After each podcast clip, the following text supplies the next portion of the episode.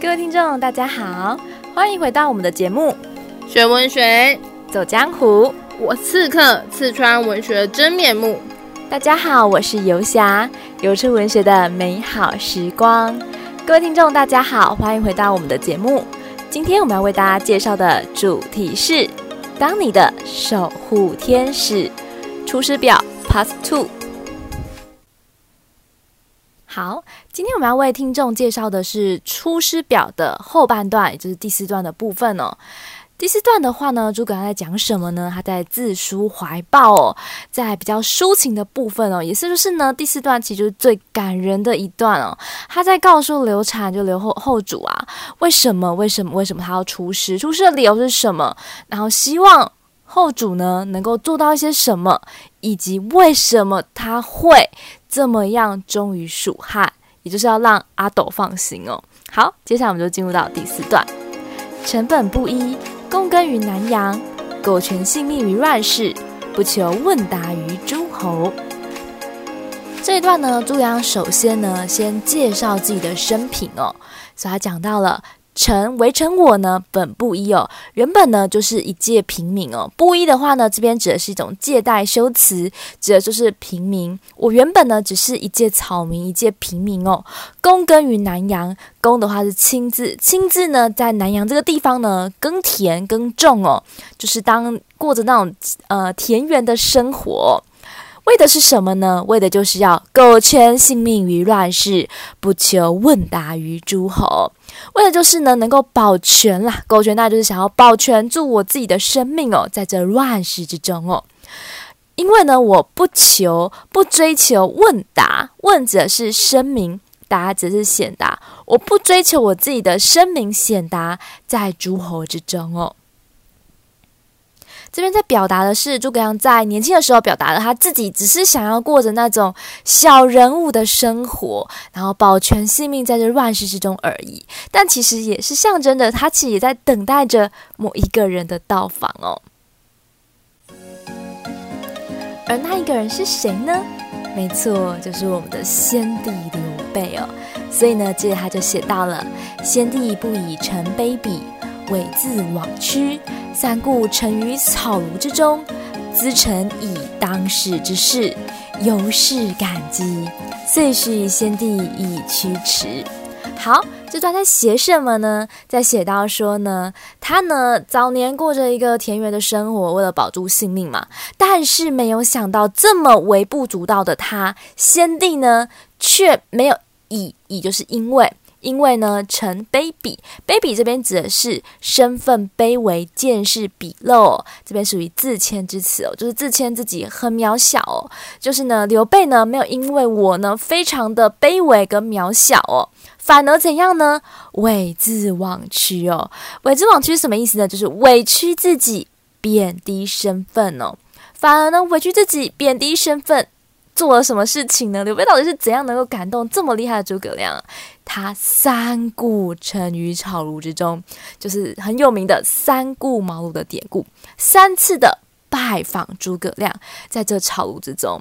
这个故事我相信大家其实都耳熟能详了，就是诸葛亮其实还蛮大牌的哦，就是他让刘备等了他三次，才终于见到一面。而这为因为了一个人，然后在屋外等待三次，这真的是非常非常深的一种情感啦。所以他到最后就真的感动了诸葛亮。各位听众可以想想，如果今天不管是你男朋友还是女朋友放你鸽子三次，你还愿意再等他吗？因为在等他，就真的是真爱了。那没有错，这边为什么诸葛亮会这么感动？就是因为刘备真的是太难得了，而且诸葛亮的身份是什么？他只是一介平民而已。而刘备虽然那个时候他也是东倒西歪的时候，但是至少他还是刘皇叔啊，他还是有那个贵族血统在啊，而且他有军队，他大可就直接派人去把那个诸葛亮给抓来就好了。他还亲自的去拜访他，而且还拜访他三次，最后一次呢？终于，终于等了很久，终于见到了诸葛亮的庐山真面目哦。所以后来呢，见面之后呢，他们就在干嘛？他们就在谈论国家大事嘛。所以就说呢，咨臣以当世之事哦，就是是呢，咨询我呢，就是当时的那个局势是什么，尤是感激哦，尤是是因此，因此我非常非常的感动跟激愤哦。好，也是因为这个事件的话呢，遂许先帝以驱驰，我就答应了，许就是答应，我就答应了刘备呢，愿意为他驱驰，驱驰者就是奔走效力。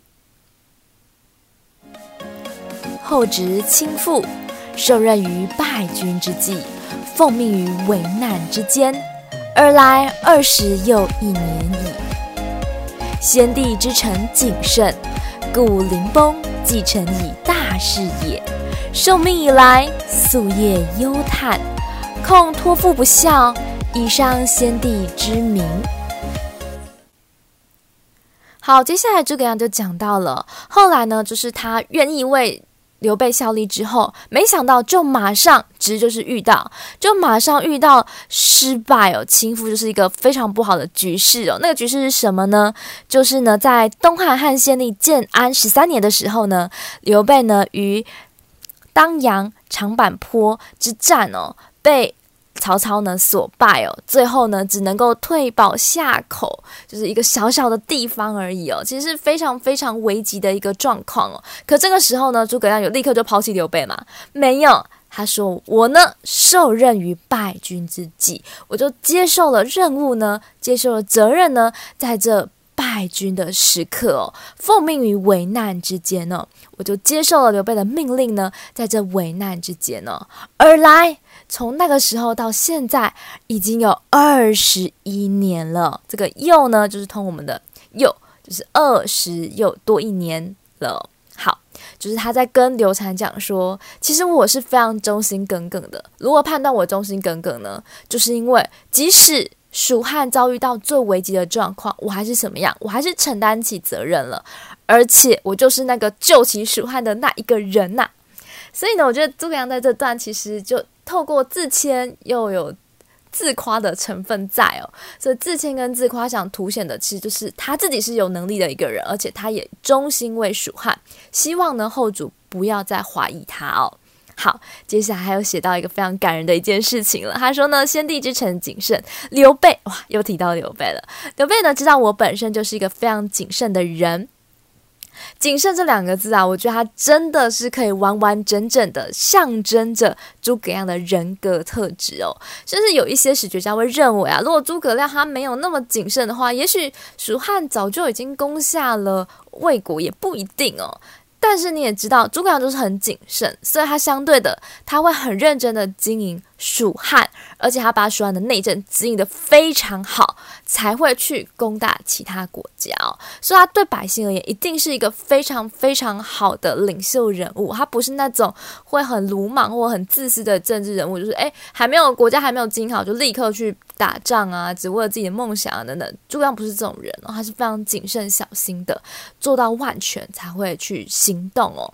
所以他告诉你说，先帝就是因为知道。诸葛亮这个个性哦，故临崩继承以大事，故就是指所以的意思。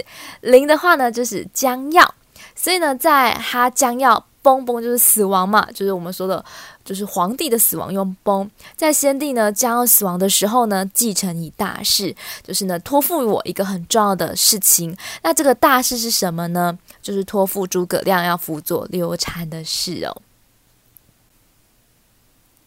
好，接受了这个命令以来啊，就他讲到受命以来，夙夜忧叹。诸葛亮呢，早上晚上都在忧虑，都在感叹这件事情哦，因为他很希望，很希望能够干嘛？我们会忧虑，我们会深思熟虑的原因就是什么？我们希望完成某一件事情嘛，所以诸葛亮。非常的希望能够完成刘备的遗志哦，就是刘备的梦想哦，所以他接下来就写到了：恐托付不效，我很担心呢，刘备托付我的这个重责大任呢，会不效，效是指成功，会没有成功哦，以上先帝之名啊。他不是在考虑自己，我觉得这边诸葛亮最感人的地方是他从头到尾。都不是在考虑自己。一般而言，我们在忧思某件事情，都是在考虑说，哦，我们的未来啊，我们的前程啊。但诸葛亮考虑的是什么？以伤先帝之名。他考虑的是，他怕自己没有成功的话，不是自己会身败名裂，不是哦，是他很担心会伤害刘备的英明事迹哦。有没有觉得非常非常的感人呢？好，我们刚刚讲到呢，诸葛亮他跟刘备有一个约定，这个约定就是要保护好蜀汉，而且能够兴复汉室哦。然后北定中原。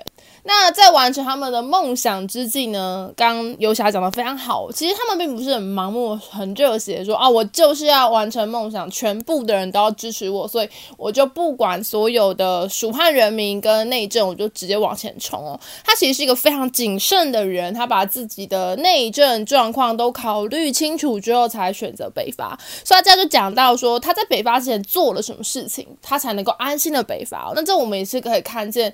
呃，从军事考量上来讲，他非常的具有军事能力。那从一个执政者的角度来看，你会觉得他真的是一个很爱护蜀汉的一个领导者。他说呢，故五月渡泸，深入不毛。今南方已定，兵甲已足，当奖率三军。北定中原，庶竭駑钝，攘除奸凶，兴复汉室，还于旧都。他说他今天做什么事情呢？他呢在五月的时候渡卢，是这个到了卢这个地方。那卢的话，其实是一个比较呃。蛮荒之地哦，所以他说深入不毛，这个不毛其实就借代蛮荒之地，是一个完全没有这个呃开发的地方哦。这就是蜀汉的一个内部呢，可能是少数民族，也就是我们很有名的孟获他们哦。所以少数民族呢，这个呃可能会随时叛变嘛，那所以你一定得先安定他们，不然的话，万一你人在北方的路途中，你内部出现了叛乱，那可能会远水救不了近火，反而弄得更糟。今天的呢。南方已定，那这南方已定，我想，呃，同学们如果有稍微读过诸葛亮的故事，应该都知道吧？七擒七纵孟获嘛，周浪孟，他要的不是擒的孟获，也不是平定，他要的是孟获心服口服，因为他知道自己一旦北伐是没有办法来回去讨伐这个地方，所以他很确定。这个地方是完全心甘情愿的臣服。我说他要的是人心，好，说这个从七擒七纵孟获也都很清楚，这个南方。一定不是平定，是把人心都买下来了，好的吧？人心都安定下来了，然后兵甲已足，这个是呃兵器都好了，当奖率三岁。现在我们唯一要做，我们完全内需都 OK 了，内部的动荡也都 OK 了，我们就应该要奖率三军，然后北定中原。目标我们最重要敌人，最主要敌人就是曹魏。庶竭駑钝，攘除奸凶。大家这有一个谦词哈，我会用尽我这个愚笨的能力哦，就是谦词哈，然后呢把坏人给除掉哦，这个奸凶则是曹魏哈，兴复汉室，还于旧都。那我要兴复呢这个汉代以来的这个正统哦，然后呢找到我们的首都洛阳哦，把它兴复回来。好，那我做这么多所谓何事？此诚所以报先帝而终陛下之职分，这就是我用来报答先帝来了。先帝就是约定嘛，然后呢，对于你忠心的本分而已。那至于斟酌损益，进尽忠言，则攸之伊允之任也。至于呢，在国内呢，要给你这个呃忠言，然后呢，给你这个呃谏言的人，就是我刚刚推荐那些人选嘛。哦，攸之伊允他们的责任哦。愿陛下托臣以讨贼心腹之效，不效则治臣之罪哦，以告先帝之灵。好，这里其实我觉得很。看了其实还蛮感动。他说呢，希望你能够托付给我去讨伐，就是北伐的这个这个成任务哦，这个效是任务。如果我不效，这个效是成功。第一个效是任务，第二个效是成功。如果我不成功的话呢，你可以处罚我哦，你可以处罚我，以告先帝之灵。这个其实呃，我每次看到史实这段都还蛮感动。就是其实他位高权重，很多人都贪恋名利嘛，大家应该都知道。可是，在北伐后来失败之后，诸葛亮其实。自降自己的位置哦，到从丞相降到右将军。其实对于很爱贪恋名利的人来说，这是很困难的事情。承认错误何其困难啊！而且这错误有时候战场上错误真的也不是诸葛亮的错，可是他其实是一个这么负责任的人，以告先帝之灵，来安呃告慰在先帝的在天之灵哦。若无心得之言，则则攸之依允之慢，以彰其咎。那如果呢？诶，我离开的时候，内政他们啊，就是攸之他们都没有跟你劝谏的话，那是他们怠慢，请你也要处罚他们的过失哦。好，前面呢，刺客讲得非常的好哦，讲到呢，诸葛亮说呢，如果北伐啊失败啊，就是我的责任。那国家内政啊，如果呢没有心得之言，就是那一些诸葛亮推荐的人的责任。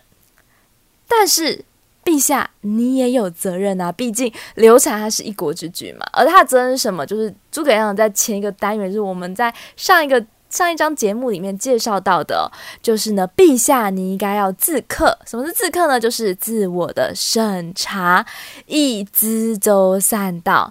唯有你能够自我审查，了解到自己的不足，我们才会怎样？才会去愿意去咨询别人，愿意听进别人的谏言。当我们就是以为自己是全世界最厉害的人的时候，其实你是听不下去任何人的谏言的。所以这边呢，诸葛亮就跟刘禅讲说，你要时时的懂得反省自己。然后呢，如此的话呢，就能够知周善道。知周呢，还是真字哦。知周的话呢，其实它是同义副词，都有询问的意思哦。那善道呢？善道当然就是治国的好的方法。察纳雅言，深追先帝遗诏，臣不深受恩感激。好，这边这个人讲到呢，就是去咨询好的治国良方之后，你要干嘛？你当然就是要接受别人好的谏言啊。所以这边讲的察纳雅言，深追先帝遗诏，他就说呢，你应该要去记得，就是呢，刘备在死之前对你讲的话。刘备在死之前对刘禅讲的什么话呢？他讲到：免之，免之，勿以恶小而为之，勿以善小而不为。为贤为德，能服于人哦，就希。希望呢，他的儿子刘禅呢，能够以德服人哦。那以德服人的就是要怎样？就是要去听取好的谏言，你才能够彰显你自己的德性啊，对不对呢？所以这边其实就感觉在提醒刘禅，其实我身边都已经帮你安排很多很好的人了，你唯一的任务就是什么？就是亲贤臣，怨小人哦，就是靠近这些贤臣，而且并且听他们的谏言，然后远离小人的那些是非之言哦。好了，如果你能够做到这样子的话呢，那对我对我而言是怎样呢？臣不胜受恩感激哦，我就会有无尽无尽的感谢哦，就是感谢你愿意站在这里，做好你国君的本分，守护蜀汉哦。那出外打仗的事情就交给我就好了。最后呢，诸葛亮又写到了：今当远离，临表涕泣。不知所云，很多很多人看到最后一段都会痛哭流涕哦，因为最后真的是太感人了。那感人在哪里呢？就是呢，即使已经要准备离开国都了，但是呢，诸葛亮时时刻刻都在担心着、担忧着。流产担忧着蜀汉的未来，其实呢，就是在担忧着刘的刘备的梦想到底能不能够成真呢？所以他最后写道。如今我当当就将要将要远离将要远离蜀汉了，临表涕泣，我写这个表，然后就不知不觉的哭了。你涕泣就是流泪哦，写这个表就不知不觉流泪，不知所云，所以最后我就不知道我到底所言为何，就表示自己那种感慨至极，已经情胜于言了。所以最后我已经不知道要用什么言语去诉说我内心的那种感伤哦。因远离而感伤，大部分我们都是思念故土嘛，就是哦，好想回家哦。但诸葛亮思念的不是故土，而是对于蜀汉的未来表示一种担忧，担忧着刘禅，担忧着蜀汉，担忧着自己是不是能够完成刘备的梦想呢？所以你没有发现，为什么这边大家会因为诸葛亮的流泪而跟他一起流泪？因为诸葛亮自始至终都在担心别人，就是呢，担心别人守住跟别人当初的一个约定哦，就是跟刘备约定好，要帮他完成他的梦想哦。所以啊，我们这次节目的主题就是当你的守护天使哦。确实，对蜀汉而言，对刘备而言，甚至对刘禅而言。最伟大的守护天使就是谁？就是诸葛亮啊！诸葛亮真的是无私的奉献给蜀汉两代的君王哦。这种非常非常令人动容的忠贞之情哦，至今呢也感动着无数的人哦。也希望呢这样子诸葛亮非常赤胆忠诚之心呢，能够到现在这个我们说的人情已经有点非常的薄情的一个状态的时候，能够重新的换回我们对人心的某种信任、某种热情跟某种温暖哦。所以呢，我们呢未来呢，也许我们不能够像诸葛亮一样这么的，就是呃操劳，甚至用心过度这样子，不至于要到这样子啦。但是我们呢，如果能够找到一个值得我们信赖的人，然后为他付出，当别人的守护天使，我相信一定会让我们的生活变得更加的温暖，更有温度哦。那我们今天的节目就到此为止，学文学。走江湖，我们下次见，拜拜。